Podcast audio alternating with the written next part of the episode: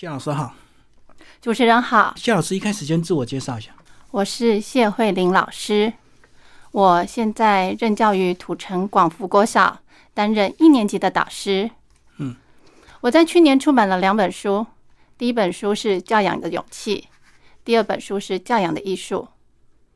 嗯，会写这两本书是因为我在上一届的家长身上看到他们对于“一零八课纲”素养教育这个新名词感到很陌生。嗯，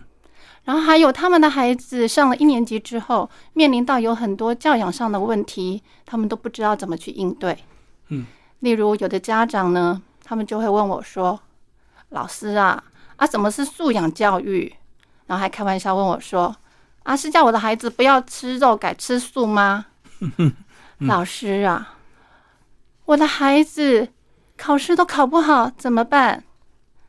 老师，孩子每天都回家功课，我都不知道怎么去教他。老师，我的孩子回到家都不听我的话，只会哭闹。当我发现家长有这些问题的时候，我除了在电话里马上告诉他解决的方法，我也欢迎他们有空的话，可以到学校跟我直接面谈，我们一起想出解决的办法。但可是，在这一两年当中呢，发生了疫情，很多的家长都没有办法再进入校园了。可是我还是有很多话想要告诉他们，那怎么办？我就把它写下来，这两本书就是这么诞生的。好，那既然是因为一零八这个素养教育引发你的这个想法，是不是就把一零八素养教育到底是什么？一零八素养教育，它其实是一零八课纲当中一个很重要一个名词，就是希望孩子能够把自己所学的东西可以运用在嗯将来，也就是其实我个人解读就是一个终身教育学习。那其实对家长来说明的话，就可以简称为这三三大项目：自动、自发、互动、共好。就是你在学习，你不是因为家长或是老师要你去读，而是你对这个学科本身有产生的兴趣，然后你想要自动自发去学习的喜欢的领域，然后呢，让家长们去注意到，然后家长也要去发现你的孩子的专才，然后呢，请他能够往这方面去探索学习。互动的话，就是他可以跟同差呀、能够做良好的互动。那更好就是在现在很强调的就是一个团体的学习，不对再是一个个人单打独斗。你必须在团体当中，希望这个团体一起好，大家一起往前前进。所以这样讲，过去就是等于是被动的教育、啊，那现在是比较推动所谓主动教育。你自己想学什么，你主动，然后你要提出一些需求，然后跟同学之间能够进行一些互动，最后的目的当然要共好这样子。对，好，那其实这本书呢分为五个部分，我们就照这个章节来跟我们聊。呃，其实里面就很多你自己，包括或者是很多家长。或者是很多小朋友的故事，你用学业健康品的诱惑和解这五个部分来贯穿全书。为什么挑这五个主题？嗯、学业的部分一开始是因为家长其实最关心的就是学业，是啊，他们都不知道怎么去教孩子，所以把它放到第一章。嗯，而这个也是家长最常发生的问题。是，然后再来是健康，健康也是孩子很家长很在乎的，他希望自己的孩子长得高啊，嗯对，然后也不知道怎么样去做。嗯然后品德是我认为其实非常重要的。是啊，其实如果以我个人来讲的话，我我会把品德放前面。排第一啊。对，但是就家长来讲的话，这本书如果要吸引人家，学业放在前面可能会比较吸引他的注意。是，然后至于诱惑，是我认为现在我提面里面提到的手机的诱惑、金钱的诱惑，还有现在的毒品的诱惑，其实就是现在的孩子们最常发生走偏的一些的方向。嗯啊，至于和解的话，我就当做一个结尾，因为任何的教养没有绝对的。那是啊在困难当中，在过程当中，如果发生了困难的话，那最后一定要回到和解。对，好，那我们就先从学业开始讲。你说你是一年级的这个导师，那一年级的小朋友他们刚从幼儿园上来，他们是不是他们相对他们压力也比较大，对不对？一定的，我认为一年级的家长是所有的家长当中心脏要最强的一群人，嗯，因为他们的作息从九点多一下子要进阶到七点，大约是七点五十分的时候要来学校入学，嗯，你变光提是早很多，提早很多，而且对于那么小的孩子来讲，你要让他那么早起床，本来就是一个很大的挑战。嗯，所以幼小衔接的部分，我希望有些家长你要注意，在他幼稚园毕业之后那个暑假，可能要渐进式让他每个礼拜可能早半个小时，这样子才可以慢慢去调整他的作息。然后还有第二个就是 b p m，嗯，在幼稚园的时候，我们希望就可以至少具备有听说读能力。有些公幼的幼稚园，它这方面练习的比较少，因为他们不强调用书写。但是我个人是认为，你至少能够听啊，你能够听 b p m，把它练到很熟。然后呢，说可以说出来，可以读，看到那个字可以读。否则到了国小，其实我们还是全部都会重教，可对是进度非常的快。速度很快，很快，而且我们因为一直在练拼音，如果你基本的那些声符、韵符、结合韵，如果都先具备好那些部件的基础的话，马上就拼，然后就可以认识更多的词汇。否则你那个时候才在慢慢学 b p m f，相对来讲，你在拼音的部分就落一截，然后就变成你在后面一直苦苦追赶。是所以很辛苦。所以我非常的希望所有在幼稚园前的家长，你要好好的去想一想，你的孩子这方面是否具备。嗯，可能在幼儿园的时候，家长都比较不紧张，就让他快乐成长。到国小才想要开始盯，嗯，才发现已经落后了，就对。我个人是认为快乐的成长、快乐的学习是好的，可是你要记得一定要有学习。嗯，如果只是快乐的，那是海市蜃楼，就不能快乐的乱玩，不还行是。要学东西对啊。就好像 p u r p l e 么，你一定要快乐带他去学习唱跳都好，但是你不能够把 p u r p l e 么的字卡拿来当当什么雪花片那么乱撒。嗯，对，那是不是相对也是有一点考试的压力呢？进去之后，嗯、家长心脏最强的就是面临第一次考试压力，他那时候才知道自己的孩子的程度，对，那时候才会有些孩子，有些大人才会有如梦初醒，落差很大。落差很大。但是其实也不要紧张，因为任何的慢都不是永远的慢，只要你知道要陪着孩子赶快往前前进的话，他还是有慢慢跟上的，只是会更辛苦。好，刚讲的是学业的部分，可是有些家长他对他小朋友这个国小一开始就有一些才艺班的要求，可能会想要让他提早学英文呐、或者是怎么样。讲一下这部分。嗯，其实我自己也是这样子，因为我孩子念的是全美语。嗯，但是我后来如果我重新调整我的孙子的话，我还是认为中文先打好基础，就不要那么快，那么不要那么急。快，因为它一定会占据你中学中文的时间。嗯，对对，而且因为中文是最难学的，对啊，因为时间有限嘛。时间有限，是我个人是这么认为。但是如果孩子资质好，他同时进行，那个是少部分了，那是就是少当部分当然有可能双语都学好的，对嗯，我还是认为说，如果可以重新选择的话，我觉得中文部分先打好听基础说读写，听说先中文先打好基础是比较好的。嗯，嗯。要不要讲你自己的例子？你你一开始就让你的小孩进行英文的学习，对不对？对我一很开早的时始候很早，我幼稚园就让他们去全美语，嗯，他们从早到下午都是全美语，然后一个礼拜就只有一节国语。那你不可后能后来有些觉悟是你发现他中文不太好，是不是？上了一年级啊，然后才发现对有啊落，差考试的时候发现，其实我在暑假的时候就已经在教他们 b p m 了，是，可是因为进去之后已经进度非常的快，然后加上它的程度是。整个就是你 b p m 要语词拼音，几乎等于是你要会读东西了。嗯，你要从一个就是不识字的人进入到国小阶段，其实你就是要会阅读了。你所有的学科都在阅读，对啊，对啊，对。所以你如果阅读能力如果不好的话，你其他学科一定会跟不上。嗯，这样家长会更累啊，因为你要花更多时间陪伴，可是家长一般的家长也不也像，没时也间没陪时伴。间陪。然后安亲班老师的时间，你你除非是跟他有特别找那种比较小的，或是有特别照顾，嗯，否则真的会很辛苦。有个章节讲到小孩不爱阅读，然后你讲你自己的例子，你会自己带下去，然后睡前帮他说一个故事，这样对，培养我那时他候阅读能力，阅养阅读兴趣。对，阅读我觉得最重要的是他，你让他先喜欢听故事，嗯，他觉得故事是有趣的。然后他就会想要自己读。对对，因为他到了一个年纪之后，他就不想听你念，对他就开始有自主。对，而且他会去找他喜欢的东西去看。嗯，对，是不是小孩开始也想要辨别真伪？有时候过度的依赖爸爸妈妈，他有时候也会会有点怀疑，所以他想要自己读。会不会小孩也有这种性格？我觉得喜欢探索心智应该是每个人的本能吧，嗯，对不对？对，当他能够从文章里面抽象的文字当中去学习到另外一个想象的空间，其实是一个蛮大的满足感的。对啊，对因为我觉得一开始都是爸妈讲的都对啊，啊，慢慢就会老师说啊，对同学说啊，是的，然后他就会想要去探索啊。我觉得主持人你这个论点我很喜欢。嗯，而且我老大他在国中那个阶段，他曾经告诉我，就是阅读伴随着他度过那一段最苦闷的求学升学阶段。哦，读休闲书的时候，对是不是？对嗯，他挑什么读？，他叫什么读我就不知道小说嘛。 可能类似吧。我知道很多女生会 去看一些爱情小说，那刚好也青春期到了嘛。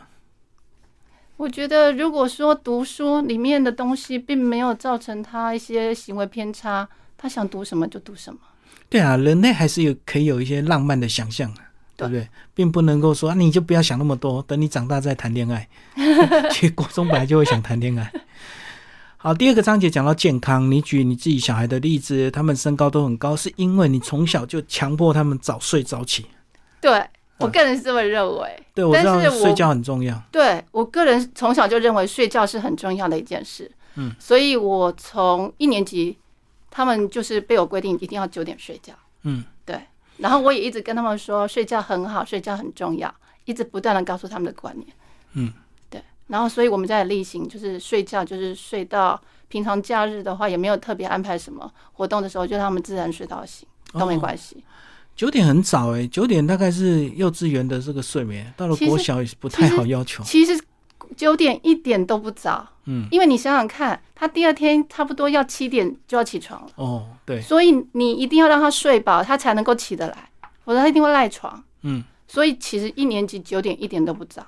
而且一年级的功课都很少。你九点不要求他早一点睡的话，你到了中高年级，他可能会晚一点到十点。那你如果九点你没有让他一年级睡的话，你十点，那到三年级十一点，那到高年级是不是十二点？对，越拖越晚了。对，不行。所以我个人是认为，因为一年级最好的就是他时间很多，你应该把他该做的事情都在九点以前完成。嗯，我个人是这么认为啦。好，那其实睡眠还是要搭配运动跟饮食啊。讲一下饮食，你说你没有办法花太多时间去煮，可是至少你会弄一些圆形的食物给他们吃。我会对不对挑，例如我买东西可能就是固定某个店家，嗯对，然后我会挑，例如我可能炒饭，我一定会旁边会再加个青菜，嗯之类的。然后我如果买便当，发现哎这家的便当可能菜不够多，我会再加点，就是尽量哦让它的食物可以均周衡均衡。对，然后我假日的话就会煮的比较丰盛一点。嗯，对，大概是这样。所以你你的这个做法就是均衡饮食就对了对，就均衡饮食。哦。有些人过度操心啊，自己下去煮，搞得自己累得要死，然后小孩又觉得很痛苦，我我基因为本你一上煮好，你就会希望他赶快吃嘛。对，然后小孩有时候不饿或不想吃，他 他也会觉得很烦。其实我曾经有遇过这样的状况，但是我发现，当我煮完之后，我已经很累了，我没有办法再接下来顾他们，嗯所以我决定采取的方法是，我就把我最重要的回到家，我就是先陪他们做功课，嗯，然后吃完饭，因为我就可以省去煮饭、洗碗的这些事情。琐碎时琐间，嗯碎事情，然后我就把所有的时间就是督促他们完成该做的功课，然后让他们再休息，然后读故事，嗯然后这样就完成九点，平日就这样。等于是你用外食来节省你的时间了、啊对那外食只是特别注重餐对餐饮的均衡这样子。对，嗯嗯，嗯，不要让他这个吃太多，他们只想自己想吃的东西。那对好，那运动的部分呢？运动的部分，其实就是幼稚园的时候就常带他们去操场啊、公园啊去玩游乐器材，反正就跑跑跳跑跳，跑跳。跳就好啦，尽量跑跑跳跳啊。但是家长一定要陪啊，一定因要为陪小孩不陪，会有他发生自己也危险不太好。对啊，对，一定要陪，嗯，你就在旁边看着他，然后有空跟他跑跑跳跳，然后大概个一个小时，然后就回到家洗洗澡，然后又变，然后就是接着就晚上作息。所以这样讲其实也不是说一定要做什么运动，其实重点是家长只要愿意带他出去，他自然他们就会自己玩了，对不对？比如说公园也可以跑跑跳跳，是啊，嗯，没错，而且他们会有他们的社交哦。呃，有对时候看小朋友自己玩，蛮好玩的。对哎、他们都不怕生的，很快就会变朋友。对，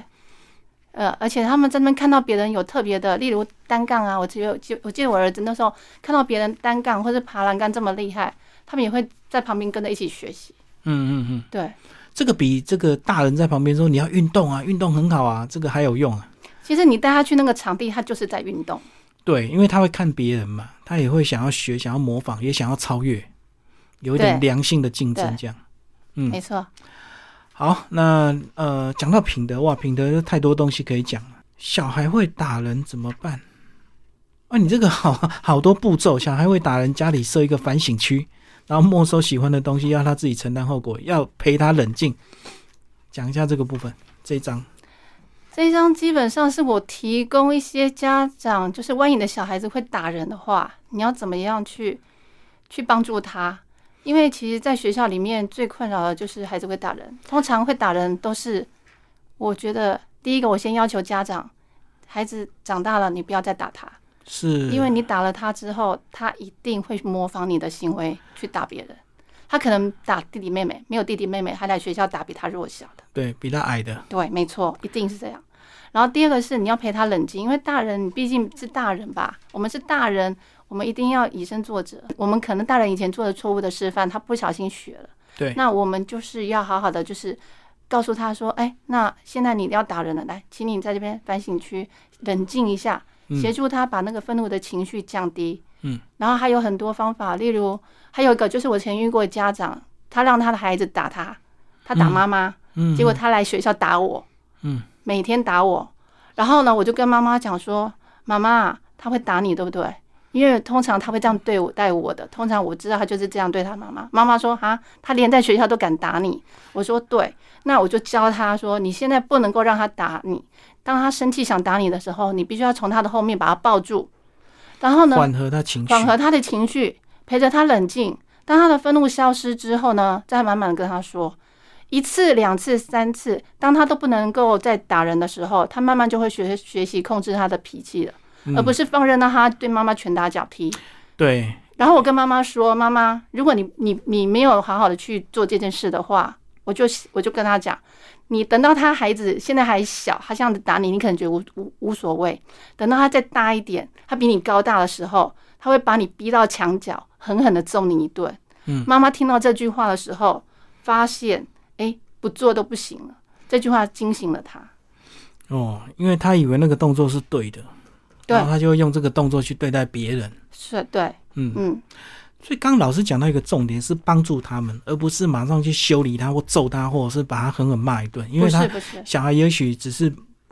没有办法处理面对这样的事情，所以他透过这样的一个暴力的发泄，对，嗯，其他等于是在求救，因为他一定有一些问题，他才会有这样动作嘛。对，小孩说谎，哎，小孩说谎这个也是，连大人有时候也会说谎，没错，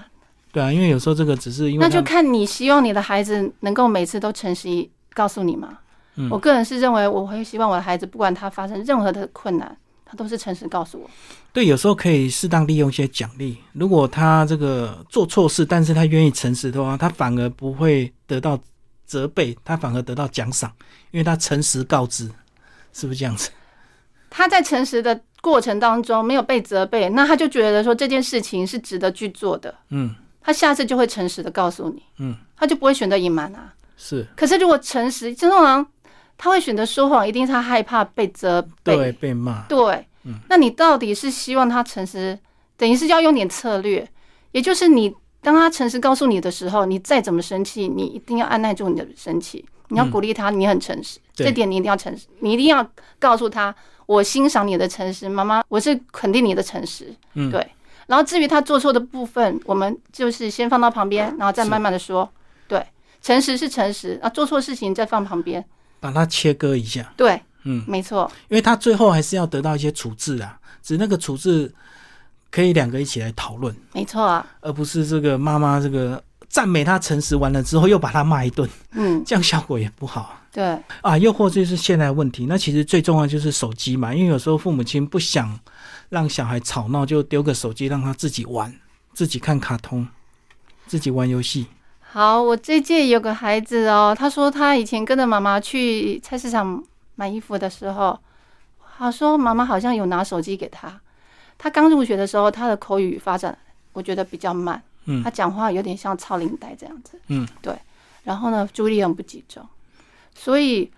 我不能够说是一定跟手机有关系，但是我发现现在的孩子专注力很不集中，嗯，他们有可能就是因为声光刺激已经已经影响到他跟人的那个互动的，一定、一定一定一定会影响到，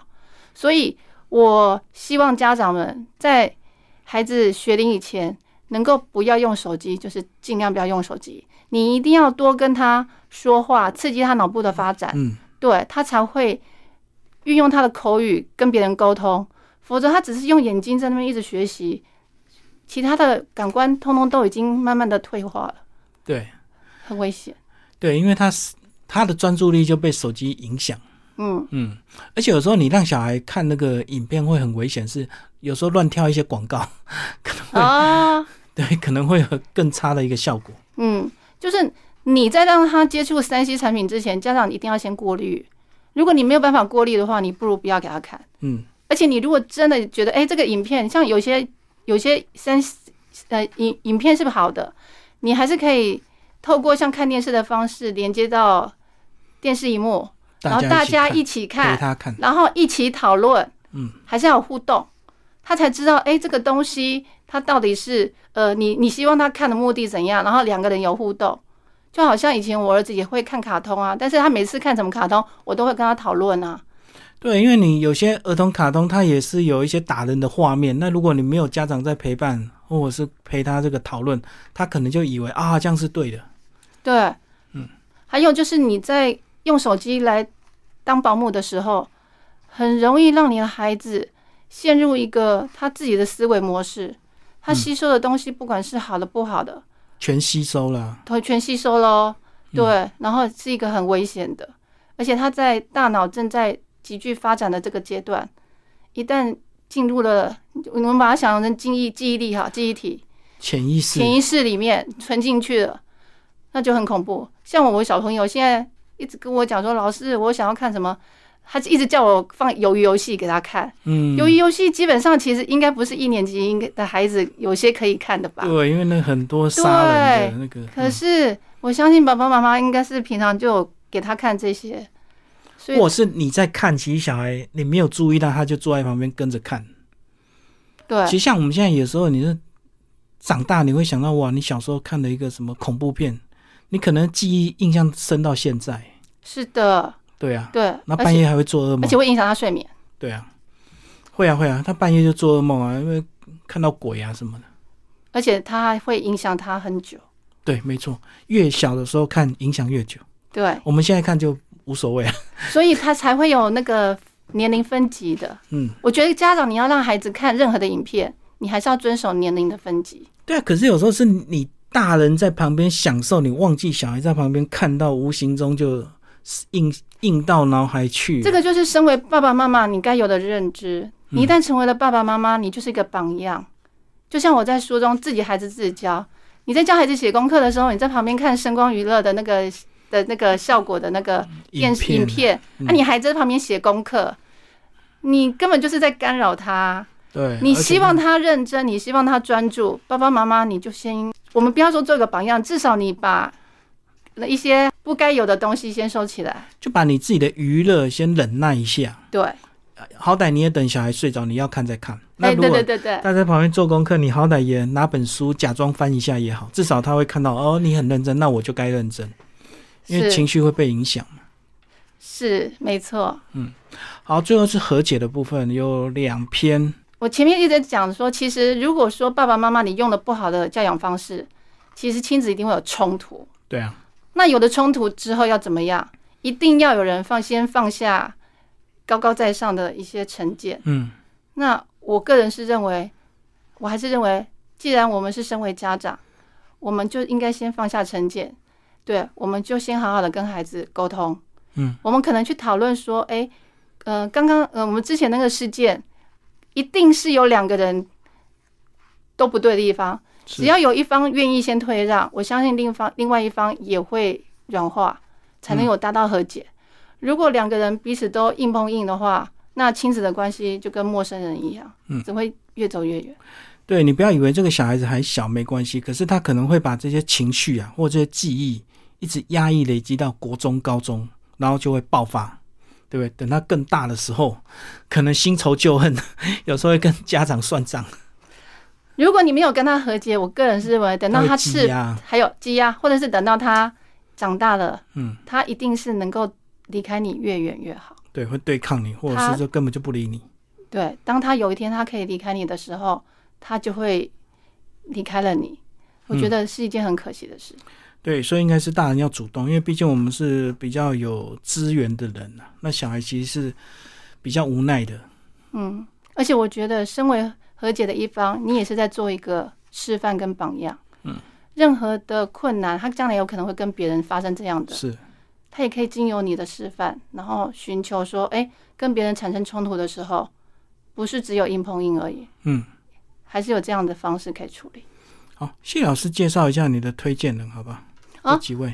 呃，我很幸运的是，我在写这本书的时候，刚好我的研究所的老同学，嗯，张天雄，哎，他现在是在高雄师院的教授，高雄嗯师范学院教授，他也在空大担任里面的老师。然后他的两个女儿那时候正在成立一个公益出版平台。嗯那公益出版平台就是他购书的全部收入嗯都会投入偏乡学习教育。是那我很开心啊，就是我在出版这本这两本书的时候，刚好呢，就是可以在公益出版平台，然后顺利出版。嗯那在我们公益出版平台里面，我想要顺便介绍一下，除了有我以外，还有很多在各个领域嗯都很优秀的公益作家，像有些是原住民小说家，嗯，有老板厨师，是，然后还有画艺师，啊，还有美术老师，还有嗯，走秀美女、创作才女。嗯，那我也很希望大家如果有空的话，可以到我们公益出版平台这个网站来逛一逛。谢谢大家。好。谢老师最后要，打主板，有时候你课堂上也会用吗？我呃这个是我在担任学校说唱艺术社团的时候，我们在学习的，嗯对传统曲艺。那我就是想要用我们最后一段的，我有一段就是千万个祝福，想要送给所有的听众朋友们。嗯，这段是千万个祝福。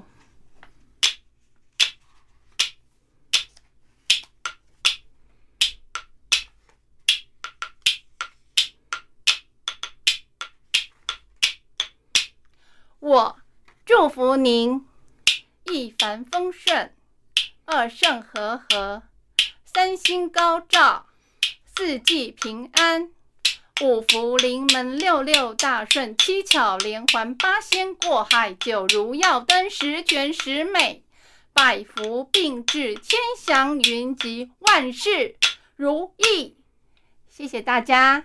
好，谢谢谢老师。